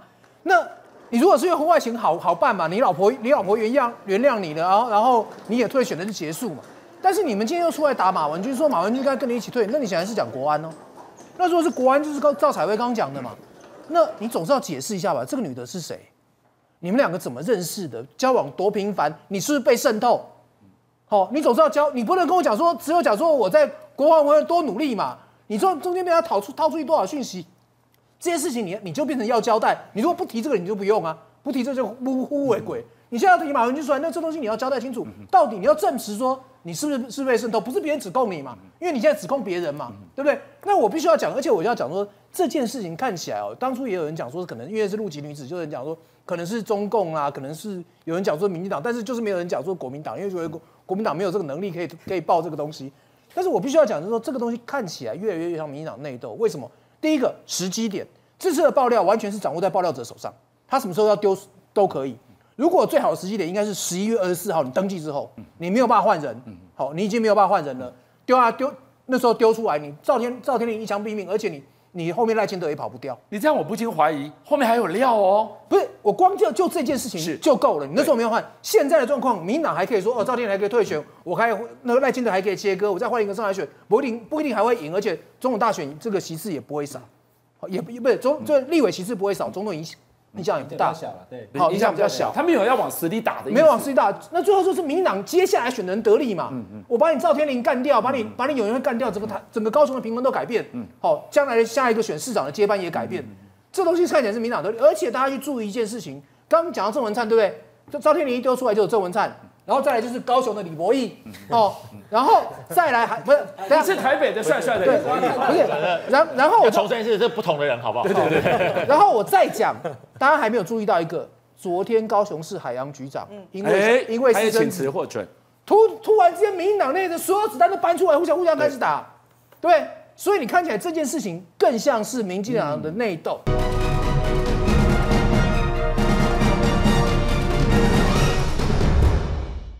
在关注赵天麟的这个绯闻风暴后面的国安危机，大家想说，嗯，会不会上梁不正下梁歪？真正该督导军纪、督导国防部的国防委员会，居然立委是这样啊！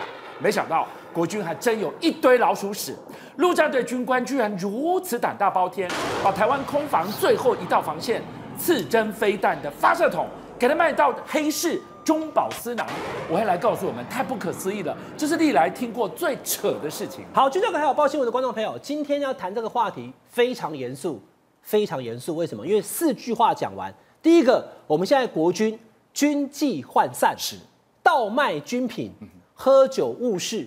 兵凶战危啊！啊，这样怎么抗中保台？对不对？所以我再讲一次，已经在兵凶战危了，倒推回来，你还在军机涣散，你还在倒卖军品，你还在喝酒误事干什么？有内贼，这已经确定了。四个士官兵直接被检方约谈，是为什么？倒回推，观众朋友，今年三月查了整整半年哦。今年三月，桃园地检署破获黑帮地下兵工厂里面要修嘞。黑帮不就是拿枪吗？对，一般连长枪你都不应该看到，手枪制式的黑心红心，那是我们二十年前的啊。对，现在地下军工厂黑帮一看，要求这根本就是军工厂。为什么？里面有我们国造的，疑似看起来很像哈，慢慢查，里面东西多得很。T 六五 K two 步枪，有破炮弹，子弹一万四千多发。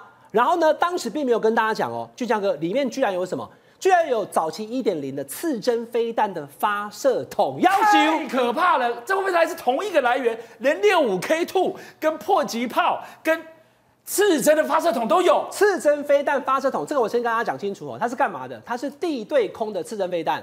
负责打什么？打直升机。是我直接监射以后拿来以后往上打，可以把直升机打下来。对，好，但是我要讲清楚哦，它是发射筒。为什么？因为军方在昨天这个消息出来之后，就跟大家讲说啊，这个东西呢是发射筒，而这个发射筒跟刺针飞弹它是联动式刺针飞弹，不是我们现在跟美国买的那个，是比较圆形的了哈。现在目前看到是之前早期的这个第一款旧式的，嗯，但是这个刺针飞弹呢，它飞弹跟发射筒，观众朋友这样讲，你一定听得懂。它是贵州哎，一出厂以后它就是包在一起的，它不可以把它打开的。你一旦包含了它的这个整个联动的电子的的这个设备，你发射出去以后，我次的能量打出去了以后，这个发射筒都不好啊。是，所以呢，一开始昨天哎，军方是这样跟大家讲，等等，你把它倒车回来，发现有 T 六五 K two 步枪，有一万多发的子弹，还有破炮弹，还有这个发射筒。所以呢，疑似是军中有人把这个军备品给倒卖。对，那我刚刚讲军方昨天解释是什么？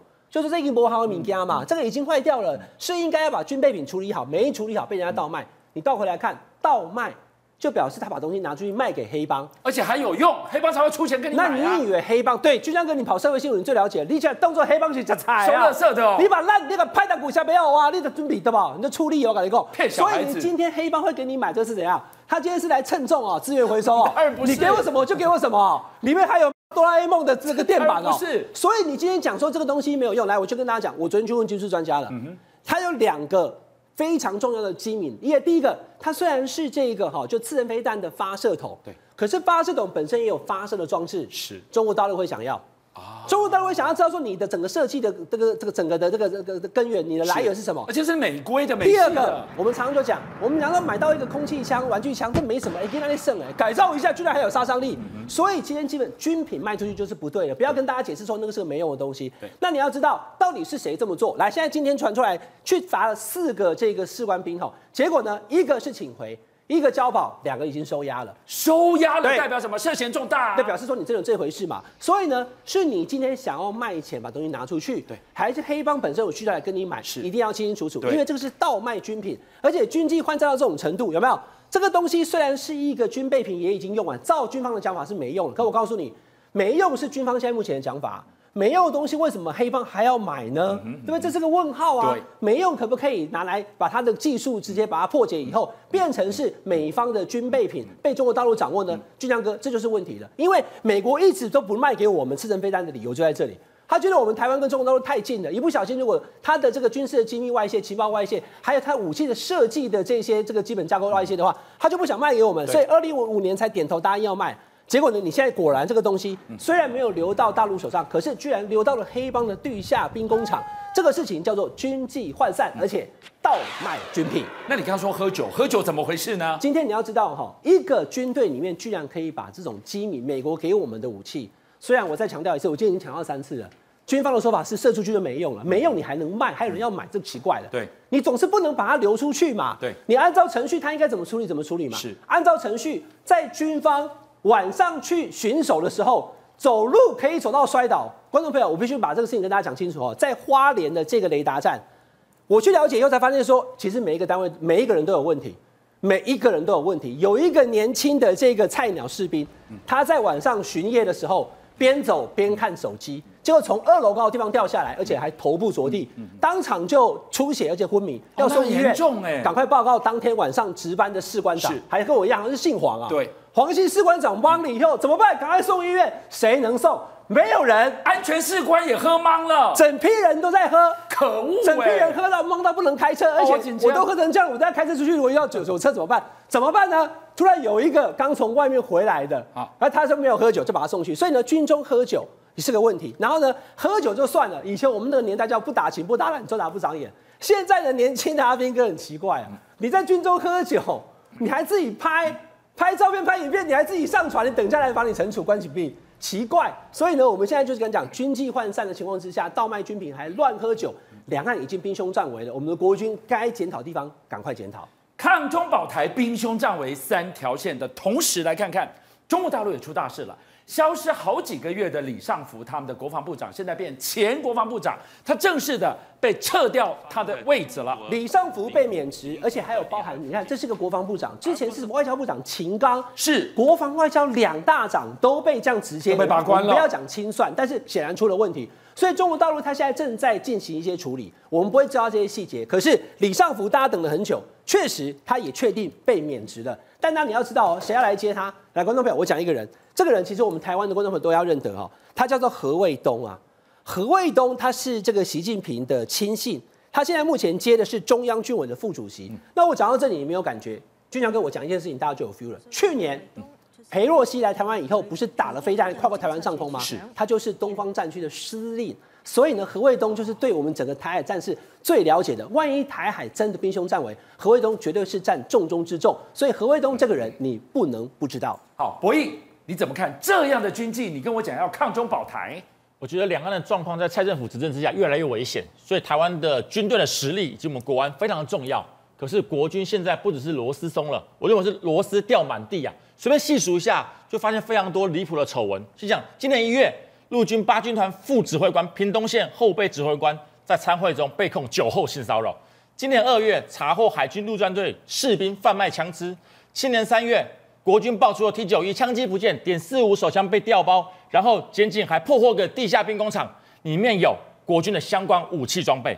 今年八月，嘉义的陆军第十军团爆发营内闹人打架，发生了二十多人集体斗殴事件。今年九月，花莲宪兵队集体违规喝酒出包。到现在，今年十月，国军已经夸张到把刺针飞弹发射筒都可以偷卖给黑道组织。族繁不及被宰，哎，几乎每一个月，国军都有一项丑闻要爆发出来，每一个月，而且现在已经严重到不只是基层士官兵有问题。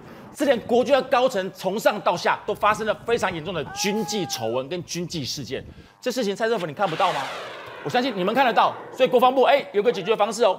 对于武器外流的问题呢，国防部的解决办法是什么？他说要在今年的五月三十一号前，会对全我们中华民国的军械弹药实施特别清点，确认有无武武器遗失的情况。哎，现在说十月了。是吧？清点到哪去？你早该做了。对，不，清点去哪里？有没有知道清点的结果是什么啊？不晓得耶。到底现在有多少国军武器外流到我们的市面上，甚至黑道手里？不晓得哎。国防部到底有没有告诉我们一个结案报告？全民都在看，全民都想知道。要知道，台湾现在治安不好，人民已经是担心受怕了。要是更可笑的是，黑道拿来威胁民众的武器，还是从国军的手里得到，那真的是叫我们全体民众情何以堪？后池你怎么看？因为刺针其实台湾一年射不了几枚，你知道，老共给我们的并不不是老美给我们的并不多啊，我们射不了几个，这种东西还可以流出去，而且那么刚看画面知道那么大一个东西，你到底你到底怎么出去的？啊你你们是你们部队的的检查跟出入出入的安检到到底到底怎么做？这这安官都喝醉酒了呀！这这这这非常非常匪夷所思，昏倒哎，这个而且你看到卖枪械，我刚才还看到一个新闻，那二月的时候卖一枪二十弹，一支手枪二十个二十发子弹只卖六万多块。就说你国你国军那个里面的状况一一塌糊涂，那我我必须要讲，现在都还是自愿意哦，好，现在都还是自愿意，你搞成这个样子，你这个东西没有整对好，你明天一堆义务役全部进去的时候，你你要你要怎么去处理？到时候到时候人更多，枪更多的时候，更杂更杂的时候，你到时候你有你有你有办法处理吗？我觉得我觉得国军真的应该好好好好去好好去检讨这些问题的。你现在不要只跟我讲说我明天人数要编到，人数要编到，你说你要你要有那么多人带，那么多人管理，整个整个安安安全要管控要要做好，我觉得这件事情很重要。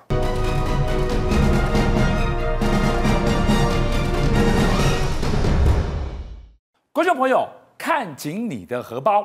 今天晚上我们告诉您，从鲜芋仙要涨两成，甚至连月薪二十八 K 上班族都说快要连便当都吃不起了。吃不起的便当，喝不起的饮料，当通膨怪兽在面前，纳税人当然是最大的输家。没想到政府却赢得很高兴。赚饱饱怎么会这样呢？是啊，过去大家可能大家说这个便当吃不起，现在可能连甜点都快吃不起了。这是我们台湾人非常喜欢吃的，叫做鲜芋仙哦，我自己也非常爱吃。可是哦，它到十一月一号开始要宣布调整售价了，我就跟大家讲啊，平均大概涨幅到十趴到二十趴左右。而其中他们最热门的，包括鲜芋招牌呢，要从一百元涨到一百一十元；那紫番招牌呢，也要从一百二十元涨百分之二十，变成一百四十元。连九份哦，大家。台湾人非常，国外观光客也喜欢去的九份。去九份要干嘛？要吃芋圆冰啊！像芋圆冰也要涨价了，要涨五块钱，从五十元那变成五十五块。那其他甜品也跟着涨价，大家都想问，为什么这样甜品要跟着涨价？啊、是不是跟我们的糖的价格也大有关系哦？嗯、因为现在一袋糖呢，从原本的八百到九百元，现在涨了一千七百元。主要原因是什么呢？是因为这个全球第二大出口糖的印度哦，现在呢受到他们极端气候影响，他们产糖的能量下降之后呢，他们开始要禁止出口糖到其他国家去了。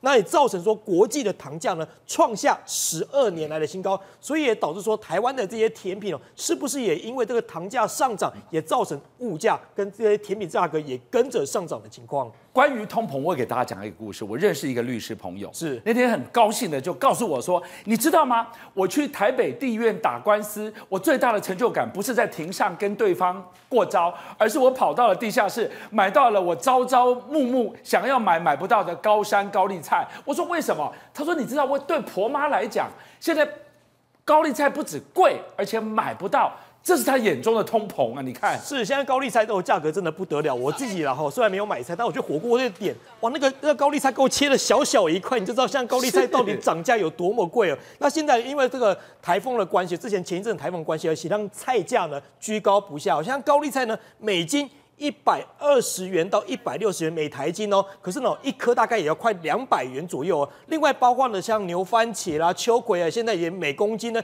也要到一百二十元左右，更别说像甜椒、青葱等等，都快到两百元。你就知道现在的菜价哇，跟过去真的不能比，菜价真的比肉还要贵。就像哥，你知道吗？可以大家说，哎，那菜价涨最直接影响是谁？就是便当店嘛，便当店外食族，一定一定会荷包跟着缩水。就有一个这个二十八岁的这个男子就 po 网抱怨，他说：“哎。”我一个月薪水才二十八 K，就是二点八万元，餐餐呢都是便当，一个月好，一天一个便当一赚一百块好，一个月大概也要九千到一万块不等哦，等于花掉他三分之一的薪水。他就说他薪水涨的幅度我都跟不上这个便当涨的幅度，那自己呢都快养不起。所以现在不止便当涨价，大家最想问的就是说，哎，那我们的税收到底是增加还是减少？那财政部也公布说，前九个月税收的实增净额呢达到了二点七九兆，已经创下历史新高。哇，政府看起来赚得很饱哦，而且呢，占全年度的这个总预算呢百分之九十点九，出估呢超增的金额已经高达了至少一千亿元了，就变成说，哎，这个通膨反而这个让民众荷包瘦了，可是赚的是谁？政府的荷包是赚饱饱的啊，人民吃苦。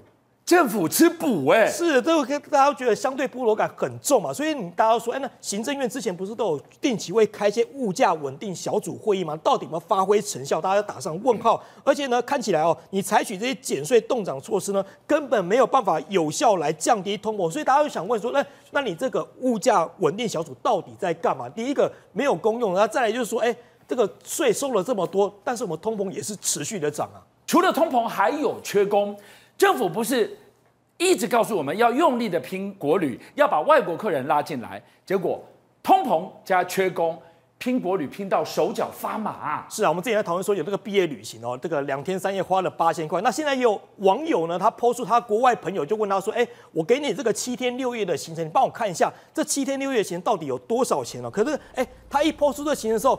网络上炸锅了，你知道吗？因为当中太多免费行程了。我跟各位数一下，他第一天去哪里？第一天去台东，呃，台中。他到台中旧火车站，后来到了公园眼科，到逢甲夜市，这是第一天行程。其中第三天呢，他也到了彩虹眷村哦，东海大学，甚至春水堂哦，春水堂都可以变成独立，变成一个行程哦。还到到了高美湿地。那第六天呢？哎，最扯，里面有个行程叫做小王煮瓜，大家不知道什么东西吧？这个是个卤肉饭店，连现在连卤肉饭店都变成一个外国观光客来台必去的一个行程，它算在这个旅行社的行程里面。所以大家往往说，哎。网友就嘲讽说：“哎，现在连吃个卤肉饭都可以当行程了，我们的国旅是不是真的非常的惨？”所以我刚刚讲，为什么通膨加缺工，你要拼国旅拼掉手脚发麻？真的没有想到缺工缺成这种德性，以前没看过。有女网友啊，她带着她一家人去入住头城的五星级饭店哦，哎，平均的房价多少钱？一一个晚上要一点二万元呢。可是呢，她进房间一看之后，打开衣柜一看，哇！发现一个泛黄的内裤，就直接挂在这个衣柜里面，让他非常傻眼，说：“哎，怎么会这个内裤？难道没有清洁工来来清洁吗？怎么会一个内裤挂在上面？”缺工缺成，连这么眼睛看得到的。你说擦不干净也就算，眼睛看到你不会把它拿走吗？是，所以大家说，哎，那是不是因为缺工导致而成嘛？甚至呢，连半夜还会停电哦，导致电动马桶无法冲水，你就知道目前哦，台湾一些国旅饭店哦，那里面情况有多夸张。甚至还有网友呢，他住了垦丁的五星级的 villa 饭店，结果呢，哎，看起来有游泳池啦，还有一些露天阳台，结果转身一看，发现不得了，一条青竹丝就在地上，哇，真的是要吓死人！而且这个饭店是 villa 饭店，他可能是带一家人过去，那如果真的有小朋友不幸被蛇咬伤，该怎么办？这是他非常担心的地方。可是，这样问题来了，是不是因为我们缺工的关系，导致我们饭店服务品质也跟着下滑的一个情况呢？现在还有网友呢，他抱怨他入住新竹某五星级的饭店，要求续住，可是要去做要怎么样？希望那个清洁工能够帮忙这个清洁一下这个饭饭店一个情况嘛？结果呢，被拒绝，为什么？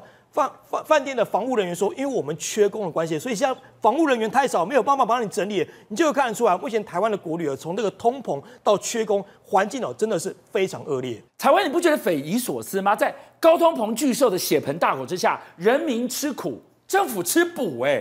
是啊，现在有基本上在市面上面找不到没有涨价的东西，什么都涨哎，便当也涨，而且便当还不是涨五块十块哦，便当现在基本上是已经从二十块起跳了，然后再来包含这个九份的日元，昨天大家到今天都一直在讨论的，连上这种小吃都在涨了，你就知道整体现在台湾不管是从饮食到旅宿到什么东西涨得都非常的夸张，那到底现在有多严重？其实连民进党的立委都。看不下去，所以前几天呢、民进党的立委哦，他们才自己召开记者会说，呼吁政府要再拨五十亿做什么呢？将老农津贴还有国民年金分别加码到八千五百五十元，还有五千元。但是这个政府到底有没有看到？没有，因为直到现在哦，他们还在说。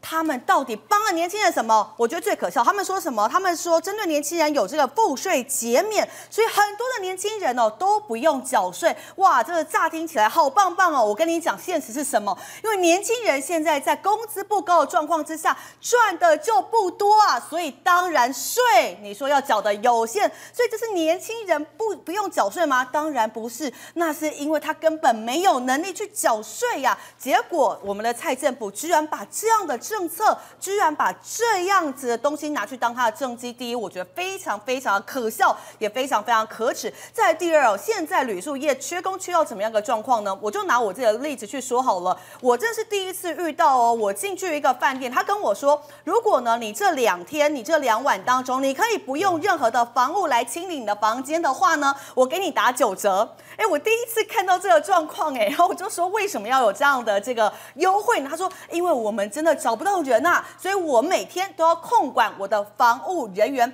但是呢，政府的确他知道我们现在缺工，缺的很严重。但他们提出来，他们说他们要有媒合方案。但问题是，这个媒合方案，你知道媒合率不到一成。也就是说，政府现在做的这些东西，它完完全全没有办法针对我们的旅宿，针对我们观光可以有所帮助。所以现在观光业非常非常惨。那很可笑是，民进党在疫情之前说什么？我们是观光大国。但是疫情过啦，那我们到底有什么样观光的措施呢？第一，看不到，然后观光的措施到底实际上有没有帮忙到这一些产业呢？不好意思，没有。现在所有的观光还有旅宿业者，他们都直接说啊，都是我们自己在打拼，都是我们自己在辛苦，他们完完全全看不到政府有任何帮忙，有的帮忙只是那寥寥无几、很小很小的一个补助，但补助对他们来说有什么用？完全没有用，因为补助一笔拿完就没有了。产业它是整体整体的一个，你从头到到尾都是需要可能政府辅导，他去扶持的一个状况，所以现在旅宿业者他们完完全全他们喊苦，但是政府听不到。邀请您一起加入五七报新闻会员，跟俊相一起挖根。